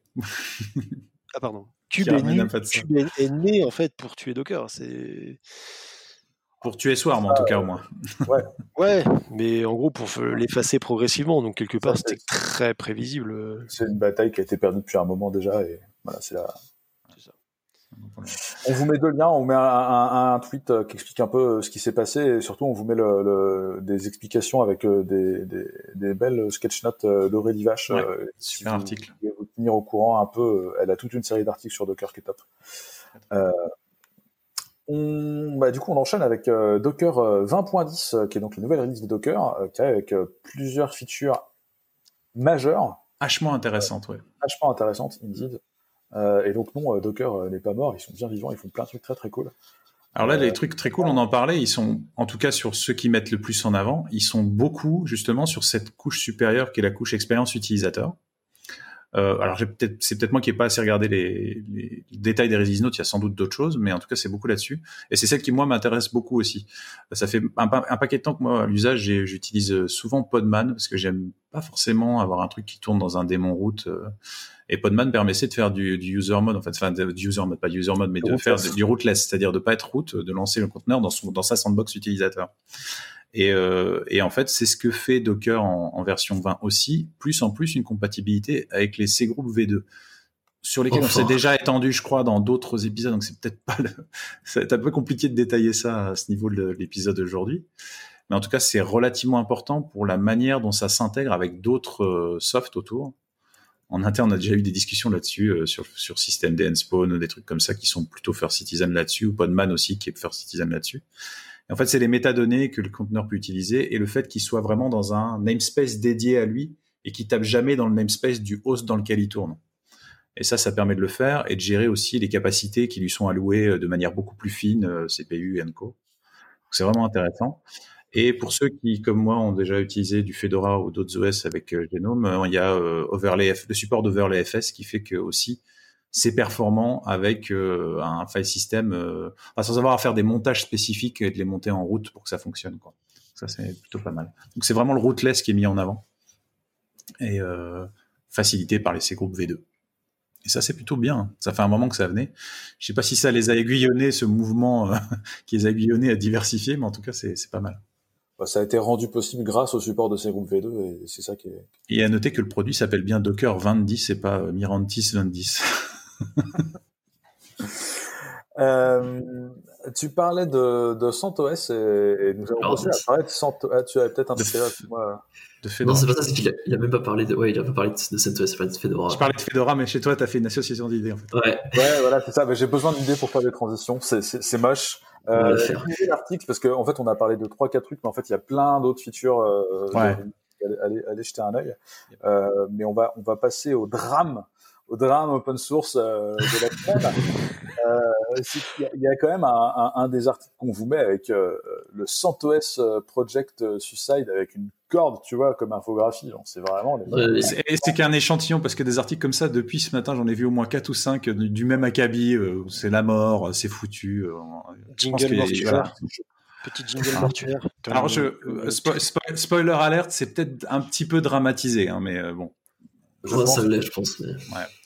Et donc, je peux, je peux le reprendre celui-là ou c'est ouais. euh, euh, donc CentOS qui était en fait euh, pour ceux qui n'utilisent pas, bon, il y a quand même beaucoup de gens qui l'utilisent, mais globalement c'est assez équivalent à ce que fournit euh, Red Hat Enterprise Linux, à l'exception près bah, qu'on n'a pas le support Enterprise et le patching en premier niveau, mais globalement c'est très très hautement compatible. Donc si vous compilez des packages RPM ou des choses sur l'un, ça marche sur l'autre en général. Vous pouvez utiliser les repos de l'un sur l'autre et c'est extrêmement similaire. Et donc, CentOS était jusque-là basé sur la branche stable de Red Hat, donc euh, pour en, upstream. Et maintenant, va être basé finalement sur des branches instables de Red Hat, c'est-à-dire les branches de dev. Donc de prime abord, ça, pour les gens qui aiment bien prendre CentOS pour avoir de la stabilité pendant 7 ans, je laisse euh, comme exercice libre le fait de savoir si c'est une bonne idée, mais euh, d'avoir une glibc d'il y a 7 ans patchée, mais par exemple, entre autres choses. Euh, mais ça, ça peut créer un vent de panique entre guillemets, mais en pratique, ça reste intéressant parce que finalement, il fallait toujours attendre avant d'avoir des nouvelles features dans CentOS après que Red Hat les eu, un certain délai probatoire et tout ça. Là, en fait, ça les aura avant que Red Hat les ait. Et finalement, le cycle, quand on regarde, il va pas être non plus de fou. Le vrai changement, il va être plutôt sur euh, sur le, on va dire sur le cycle de vie, qui est que maintenant, donc là pour CentOS 8, ça va pas trop changer, je pense. Euh, ça va changer dans le sens où le support sera moins long. Ah mais, bah euh, mais en revanche, ce qui va se passer, c'est quand il va y avoir CentOS 9, ils vont arrêter de contribuer sur CentOS Stream 8. Donc c'est ça le vrai changement euh, qui sera pas maintenant, mais après. Et euh, c'est que quand CentOS 9 commencera, quand ils commenceront à vraiment développer sur la branche Red Hat 9 et à la publier, CentOS 9 sera la branche de dev, et donc CentOS 8 ne recevra plus de patching sur le papier. Il faudra voir comment ça s'affine. Hein. Ils auront peut-être des. il, faut, il faut le rappeler, mais en fait, CentOS, une de ses promesses, c'était d'avoir euh, un support de 10 ans de chaque branche majeure du, du système. Donc euh, là, par exemple, bah, CentOS 7, euh, c'est sorti en 2014, donc ça s'arrête en 2024. CentOS 8 est sorti en 2019 et c'était censé s'arrêter en 2029. Mais non. avec ce changement, euh, qui donc va forcer le passage à CentOS 8 Stream, ça s'arrête en 2021. Dans 8 ans de. Voilà. Mais moi, je trouve que c'est quand même un drame, hein, parce qu'en fait, c'est ok, on est d'accord que c'est pas bien d'avoir un OS vieux, etc. Mais tu énormément de boîtes qui étaient sur CentOS. Pourquoi? C'était le côté rassurant de Red Hat, mais post-release, c'est-à-dire que tu as une release, si jamais tu as besoin d'un contrat de support, tu peux quand même, euh, en gros, tu changes ton, ton repos, tu arrives, c'est une Red Hat, quoi. Euh, c'était même une des stratégies quand tu avais des éditeurs qui venaient dans les boîtes ou qui disent euh, nous on fournit le support que Red Hat, hop tu changeais le label, tu mettais Red Hat et hop, ok bah, on fait le job. Aujourd'hui ces boîtes là qui ont tout leur, euh, leur parc CentOS euh, pour une vision stable des choses et une vision post-Red Hat euh, rassurante, c'est-à-dire mode DSI, je veux pas payer, mais quand même c'est un peu rassurant. Aujourd'hui, celle-là, je trouve qu'elle se retrouve dans une situation un peu délicate. C'est-à-dire que CentOS Streams, c'est pas ce qu'elles vont chercher à avoir. Donc la question, c'est est-ce que tu bascule sur un SLES ou est-ce que quelle va être la suite en fait de CentOS? Est-ce que euh, parce que là je viens de revoir un truc, c'est que je m'étais dit tiens avant euh, CentOS il y avait quoi? Tu avais Fermi Linux et, et euh, Scientifique Linux mmh. qui était fait par le CERN. Et en fait ça ça ça a assez vieilli jusqu'en 2019 où les mecs disent qu'en fait le 22 avril 2019 le projet a annoncé la fin des développements de Scientifique Linux il n'y aura pas de version 8, mais désormais une collaboration à CentOS. Ah oui, Du coup, euh, est-ce que ça va renaître euh, derrière Scientific Linux, qui était poussé par le CERN, qui peut avoir la capacité de mettre un peu d'effort euh, dans cette moi, moi, je trouve honnêtement, au-delà de la question que tu poses, qui est tout à fait légitime, de, des boîtes qui ont pris ça comme un espèce de truc un peu pépère, tranquille, de, qui, qui, qui fait que tu es un peu... As une espèce de ceinture de sécurité. En revanche, c'est vachement positif pour la contribution parce qu'en effet, on va avoir quelque chose d'un peu plus dynamique parce que là, on avait quelque chose qui est globalement récupéré le boilerplate euh, des, des patching euh, qui arrivait euh, sur une release qui avait 8 ans, quoi. C'est-à-dire que tu avais péniblement un petit patch de la page 2.4 de temps en temps, tu avais quelques trucs dans les software collection de Red Hat, puis sinon tu tapais dans Apple, et Apple, par contre, pour le coup, c'est mis à jour tout le temps. Tu vois, c'est pas un truc stable à proprement parler. Donc finalement, ce qui bougeait vraiment ou ce qui permettait vraiment d'installer des choses, souvent, il fallait mettre Apple sur un CentOS pour que ça fonctionne. Donc c'est un peu ah mais je, suis d'accord avec toi. après, ça se justifie parfaitement. Je pense que pour eux, de maintenir à la fois CentOS 6, 7, 8, bientôt 9 et ainsi de suite, en parallèle du reste, c'est... On est d'accord que ça va assainir, entre guillemets, le, le monde du, enfin, le marché de, de, la distribution Linux et, euh, et sans doute ce qu'il y a dans les boîtes, mais est-ce qu'elles sont prêtes à ça quoi? Ah ça, ça c'est plus. Que là, Ce qui m'intéresse, c'est de voir que c'est de voir comment vont évoluer les distros qui en dépendent en fait. Les, enfin les distros, c'est un gros mot, les, les, les chimes de distros qui sont par au-dessus. C'est-à-dire euh, là, je pense en particulier aux deux plus connus qui sont Rack Linux, euh, qui est un chim par au-dessus de, de, de, Red Hat ou de CentOS, et, euh, et, et Amazon Linux qui est aussi aussi un, un chim par au-dessus de ça.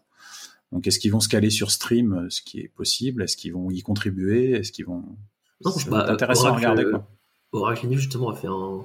Ouais, ils ont fait une petite annonce vampirisante. Au, début, moi, je pensais que c'était un troll en fait. J'avais pas compris que c'était vraiment CentOS qui était voilà, impacté. Bah, moi aussi, je me suis demandé pourquoi ils faisaient ça. Et quand j'ai vu l'annonce après, j'ai dit ah bah voilà, c'est ouais, voilà.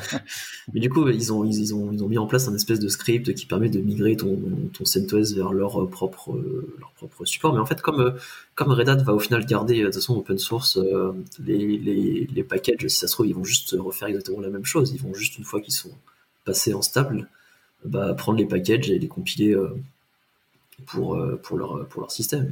ça se trouve, ça va rien changer de leur, de leur côté. Je pense que ça explique que, quelqu'un ou une boîte reprenne le, reprenne le build des binaires, parce qu'en fait, c'est ça qui, qui aura plus, c'est le build des binaires euh, backporté sur la branche stable. On a hâte qu'Amazon s'approprie CentOS comme ils sont appropriés d'autres projets open source. bah, cela dit, CentOS était en partie, du coup, enfin, il y avait de l'argent qui était injecté par Red Hat et Red Hat qui était acheté par IBM. Donc, Globalement, euh, le, côté communautaire IBM à fond euh, et, pas euh, Red Hat, j'en dis. C'est IBM qui a tué. Bah, ouais. Moi, je pense qu'il y, a quand même, il y a quand même une tendance pour la plupart des distros d'aller vers quelque chose de plus. On parlait des streams tout à l'heure, d'aller vers quelque chose d'un peu plus flux continu et d'arrêter de maintenir des, des releases de 15 ans parce que c'est très compliqué de projeter sur 15 ans en termes d'évolution de techno et puis garder les profils pour le maintenir. Quoi, c'est pas, c'est pas anodin. Quoi. Donc, euh, tu as deux mondes qui s'opposent en fait. C'est-à-dire que tu as la cloudification et l'immuabilité des infrastructures d'un côté, euh, où en fait, tu es tout le temps sur des choses à jour. Et est-ce que tu veux du coup, dans une logique de marché, c'est-à-dire au niveau de l'IT euh, en, tant que domaine, est-ce que tu veux maintenir une branche comme ça, où tu assumerais que tu as un vieux truc et que du coup, tu y touches pas, etc. La question, c'est Moi, ça me fait penser à ce dont on parlait une des dernières fois, qui est, qui est l'évolution aussi du modèle pour le pour Java et pour les JDK, où c'est parti aussi vers quelque chose d'un peu plus progressif comme ça, et avec des, temps beaucoup moins longs. Par contre, il y a des LTS, et là, il n'y a pas ce, il y a pas la LTS est payante là pour le coup. La question que ça pose, c'est les applis qui sont dessus et leur flexibilité. C'est-à-dire que tu as plein d'applis, tu les mets une fois, tac, et en fait, tu touches plus. Et de toute façon, elles suivent même pas. Elles, elles ont été développées une fois. Elles sont plus compatibles avec les libres des nouvelles distribs, etc. Donc, euh, ce genre de choses. Euh, moi, je pense que ça rebat les cartes euh, même du marché des distributions. Hein. Tu as des boîtes qui vont du coup se dire, OK, bah, c'est quoi notre stratégie et qu'est-ce qu'on fait? Et qui du coup envisagent tout. Chez OVH, sur CentOS, vous avez des trucs basés là-dessus ou... sans doute. ok. Je sais qu'il y a beaucoup plus de Debian qu'autre chose, mais. Forcément. Après, euh, pas forcément ce que vous utilisez, mais ce que vos clients déploient. J'imagine que tu as pas mal de clients qui vont déployer du CentOS chez vous. Ouais, ça, je pense. Je, n'ai aucune visu sur euh, cette répartition-là. Je peux pas dire. Ah, c'est probable qu'il y en ait pas mal, ouais. C'est probable. Eh bien, euh, on verra. On a hâte de voir comment ça va se, stabiliser. Après, c'est normal que, que, ce soit un marché qui structure et, tu vois que les, les, les, grosses boîtes sont en recherche de revenus et, et essayent de, je pense que tu vas avoir les, les, commerciaux Ubuntu là en ce moment, ils doivent être. Euh, ouais, genre, mais il y avait clairement. Suzy, pareil, euh, je pense qu'il. doit être taqué, ouais. Ah, vous avez été abandonné. Ah, venez. Suzy est passé en stream aussi, hein, donc. Euh... Ouais, ouais, mais. Mais ils vont y aller, c'est clair. Chez Novel.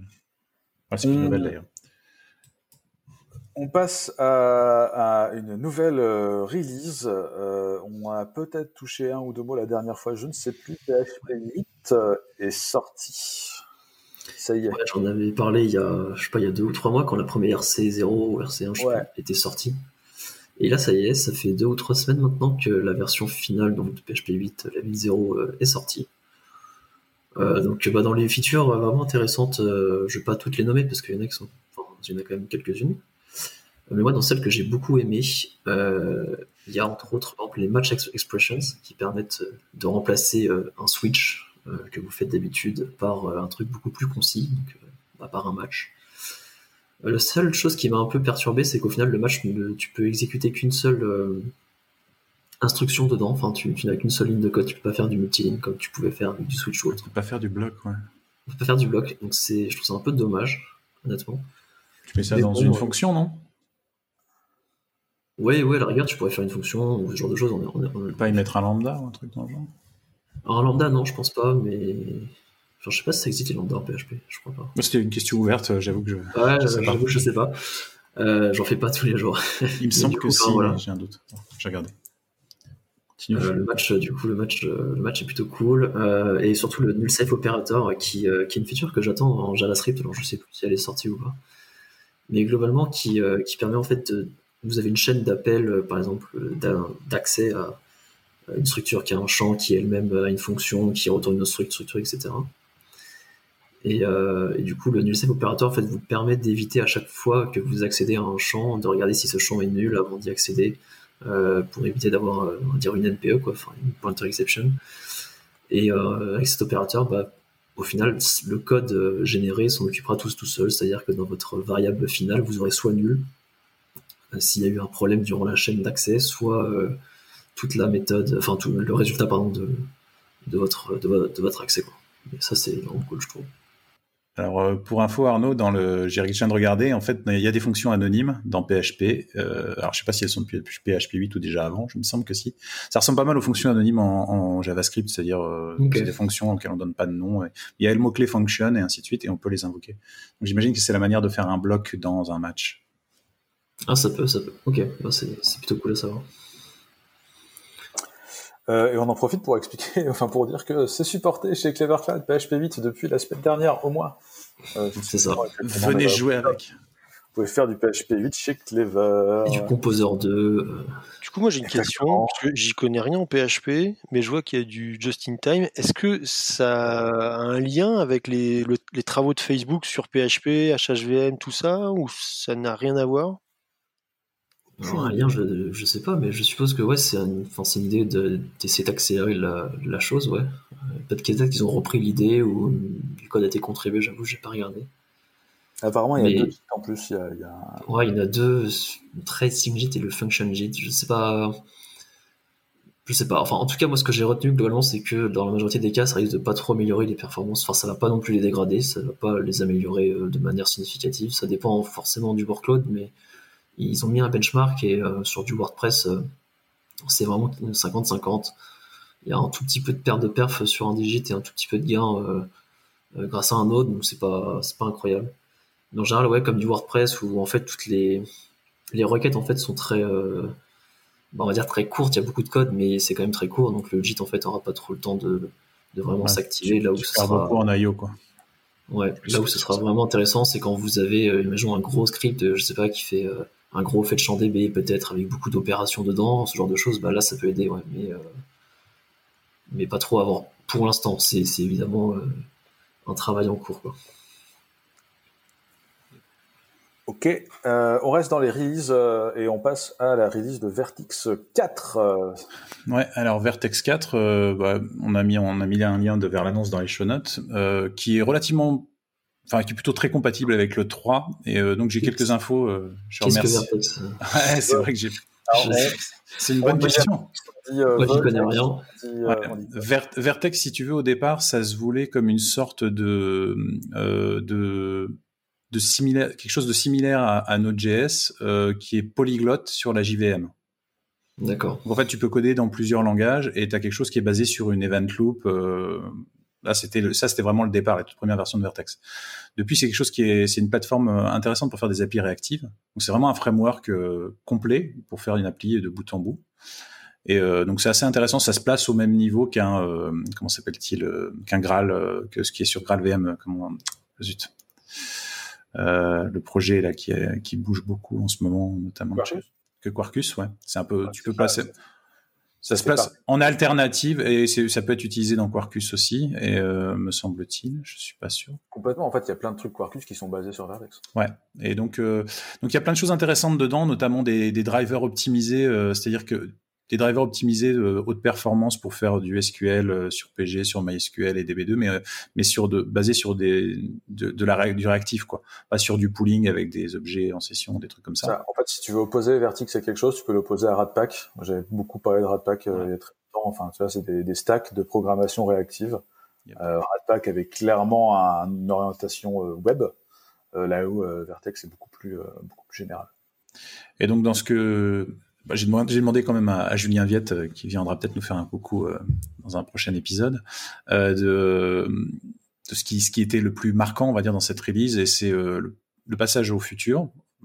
en masse, en masse par rapport au callback. C'est-à-dire que ça devient vraiment le, mode principal et, puis des callbacks, même si c'était déjà disponible en partie dans Vertex 3. Mais... Et donc c'est basé sur RxJava et il y a une API basée sur RxJava 2 qui permet d'avoir des choses un peu plus modernes. Et il y a un support d'Open Tracing et pour les gens qui font du FAS basé sur Vertex qui est naturel entre guillemets. Et et sinon, globalement, il y a une très bonne compatibilité avec les versions précédentes. Donc, globalement, tous les exemples, si vous prenez Vertex in Action, vous allez dans Vertex 4, ça marche très bien. Donc, euh, c'est à adopter le, à adopter rapidement si vous faites du Vertex ou si vous voulez le tester. Euh, commencez par la 4 direct et ça, tous les bouquins euh, vous aideront dans ce sens. Et il y a aussi un nouveau client qui est basé sur Redis et qui Dixit, euh, Dixit euh, Julien Poutre Letus. Julien, c'est un développeur de, de C'est un, ouais, un, des principaux et un, un, gros contributeur open source de Red Hat devant l'éternel. Letus, c'est un des, un des clients tradis euh, dans le monde Spring, enfin, dans le monde Java pour se connecter à Redis. Et apparemment, il se fait démonter, c'est cool. Euh, idem pour les clients SQL. Euh, moi, je sais que j'avais essayé euh, R2DBC, qui était le, les clients réactifs côté écosystème Spring, et donc côté Vertex, tu as aussi des clients réactifs pour pour des bases de données qui ne sont pas forcément réactifs, type PG, My, DB2, etc. Exactement. DB2, quoi. T'as mis DB2 dans les show notes. Ah, moi, j'ai mis ce que sur ce point-là, j'ai mis précisément ce que m'a dit Julien. Je pense que bah, c'est quand même Red Hat IBM. Hein, donc... Euh. Ouais, c'est ça, Red Hat et DB2 quelque part. euh, je sais pas, quelqu'un utilise euh, Vertex euh, ici? Alors moi, j'avais j'avais pas mal bricolé à un moment donné dessus sur la 2. J'avoue que j'avais pas regardé la 3, mais là, du coup, le, le, support de futur, ça, ça a l'air alléchant. Donc, jetez un coup d'œil. Bah, moi, je connaissais pas, donc. Donc non. C'est l'occasion de découvrir. Oui, clairement. C'est vrai que nous, sur la stack JVM, on a plus tendance à faire tout en Scala, en direct. Euh, ah non, mais après, en fait, en, en termes d'hébergement, ce qui peut héberger une JVM peut héberger du, du Vertex. Donc, euh, tout à fait. Donc il y, y, en a sans doute euh, quelque part. Euh, on termine avec euh, la news euh, de la semaine, la, la, news la plus importante de la semaine. Le, le showstopper, le truc. Euh, ouais, le truc qu'on a, sur lequel on ne peut breaking pas. Breaking news, mettez le bandeau. Il y a un dark theme pour GitHub. Ouais. Ça, euh, on, on, rappelle aux gens qui comprennent pas forcément pourquoi les dark themes c'est cool, que des fois quand t'es d'astreinte, quand tu te réveilles la nuit, tu te fais laminer les yeux, et quand il y a un dark theme, euh, moins. C'est ça. Ouais, ou même, tu sais, le, enfin, genre, tu sais, quand il fait nuit à partir de 17h30, 18h. Euh... Ah, en hiver, ouais. Dès que tu dois bosser hiver, après, si tu dois bosser après 16h30 ou que tu te lèves un peu, un peu avant 9h, ouais. globalement, ça fait ouais, du voilà. bien. C'est quand même bien plaisir, ouais. C'est ça, c'est moins agressif pour les, pour les yeux. Donc, c'est dans les settings euh, de votre compte. On vous mettra voilà. lien direct. Euh, on rappelle qu'il y a un dark theme dans la nouvelle doc euh, qui, mais qui n'est pas encore complètement terminé, mais que vous pouvez essayer dans la nouvelle doc. Doc Clever Cloud. Hein. Exactement. Euh, et du coup, euh... blague à part, le... vous pensez quoi de la lisibilité des dark themes Moi, je m'en sers le quand c'est là, je m'en sers globalement. Pareil, ouais, la même. Parce que je suis d'accord que ça soulage l'œil, mais moi j'ai tendance à trouver ça moins lisible, tu vois. Il y a moins de contraste et du coup. Euh... Ça, je pense que les, les yeux, les yeux varient. Tout ouais, le monde n'a pas la même sensibilité à ça. Ouais. Après, je sais qu'il y, y, a Alexandre, un collègue, qui se plaignait de ne pas encore avoir de thème Solarize justement sur, euh, sur GitHub. Les goûts et les couleurs, comme on dit, les goûts et les couleurs. Ouais, voilà, ouais. Ah, mais après, il n'y a aucun débat sur la lumière blanche euh, le soir. Hein, ouais. ouais. Le, le, tous les dark themes ne sont pas euh, égaux. Effectivement, je pense que c'est toujours un, une afterthought euh, quand tu quand tu développes un, un, truc. Tu penses d'abord au thème normal et éventuellement après tu penses au dark theme. C'est littéralement ce qui s'est passé pour notre doc. Et, et, et, effectivement, notre euh, niveau de contraste sur theme n'est pas ouf. Et, euh, ça peut rendre la lisibilité compliquée. Ouais, Il y a une chose qui joue aussi, c'est que le, le, les fontes elles-mêmes sont souvent conçues pour être vues sur des fonds sombres. Donc leur leur forme et tout ça sont faites pour qu'elles se détachent bien sur un fond sur un fond clair, pardon. Donc du coup, quand on les inverse, ça rend pas forcément plus visible. Ah, c'est ça. Il faut que le truc soit bien, bien ajusté. Ouais. C'est ça. Il faut bien choisir ses fontes et choisir euh, ses couleurs. Alright, ça fait euh, à peu près une heure et demie qu'on enregistre. Euh, je vais donc procéder au choix musical et je vais donc lancer mon dé et j'ai fait 20 et c'est merveilleux puisque euh, j'ai littéralement fait 20 et que en général quand il y a un invité, c'est un coup critique. j'ai pas, pas du coup, on peut vraiment mettre le son de Steven. En même temps, ah, on, voit pas ton dé, donc. ouais, je sais, mais c'était 20. Ouais, bon, ah, ouais, moi, je te crois. Attends, d'ailleurs, whisky le 20. Tiens, regarde. Ah, ouais, vous m'avez pas vu galérer à trouver la bonne face. Moi, je suis pas d'accord. On te l'avait posé, euh... posé, sur la table. Du coup, je dois te décrire euh, le lien musical, c'est ça? Exactement. Qu'est-ce que tu nous proposes? Alors, je, ce que je vous propose, je sais même pas de quand ça date. Je sais juste que je l'ai découvert il y a pas si longtemps que ça. Et je sais pas si vous connaissez euh, System of a Down. C'est un groupe euh, qui date un peu. Et en fait, euh, j'ai découvert que un, le, le chanteur, enfin ils sont deux, mais chanteur. Serge Tankian. Ouais. Serge Tankian. En fait, il a fait un enregistrement. Euh, il a fait un album solo, enfin c'est lui qui a quasiment tout fait, mais il a fait surtout l'enregistrement de cet album avec l'orchestre euh, néo-zélandais d'Auckland. Et, euh, et, franchement, j'ai découvert ça et c'est pas mal. Donc euh, c'est sans prétention, voilà, c'est le partage du moment. Un orchestre, symphonique sans prétention. C'est ça.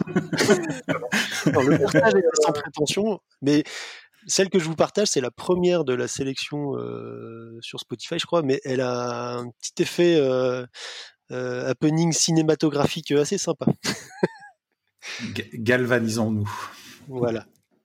Bah, cool. Merci infiniment, Steven, d'avoir accepté notre invitation au dévoto. Merci, beaucoup. globalement, je vous explique comment ça s'est passé. Steven m'a dit, il eh, faudra parler de ça et je lui ai demandé s'il voulait venir, et il m'a dit oui. Euh, c'est globalement comme ça que la plupart des invites se passent. J'en profite pour dire à tout le monde que si vous voulez venir parler dans message de caractère informatique, les invitations sont ouvertes à toutes et tous. Donc n'hésitez pas à, à, à, à, venir nous voir. Euh, donc encore une fois, euh, merci à tous de nous avoir écoutés, merci à vous trois d'avoir participé, et on vous dit à la prochaine fois. Je dis plus à la semaine prochaine parce que ça marche pas là. Mais, euh, une fois, une fois, ça va. Merci Laurent. Merci. Salut, à plus. Ciao.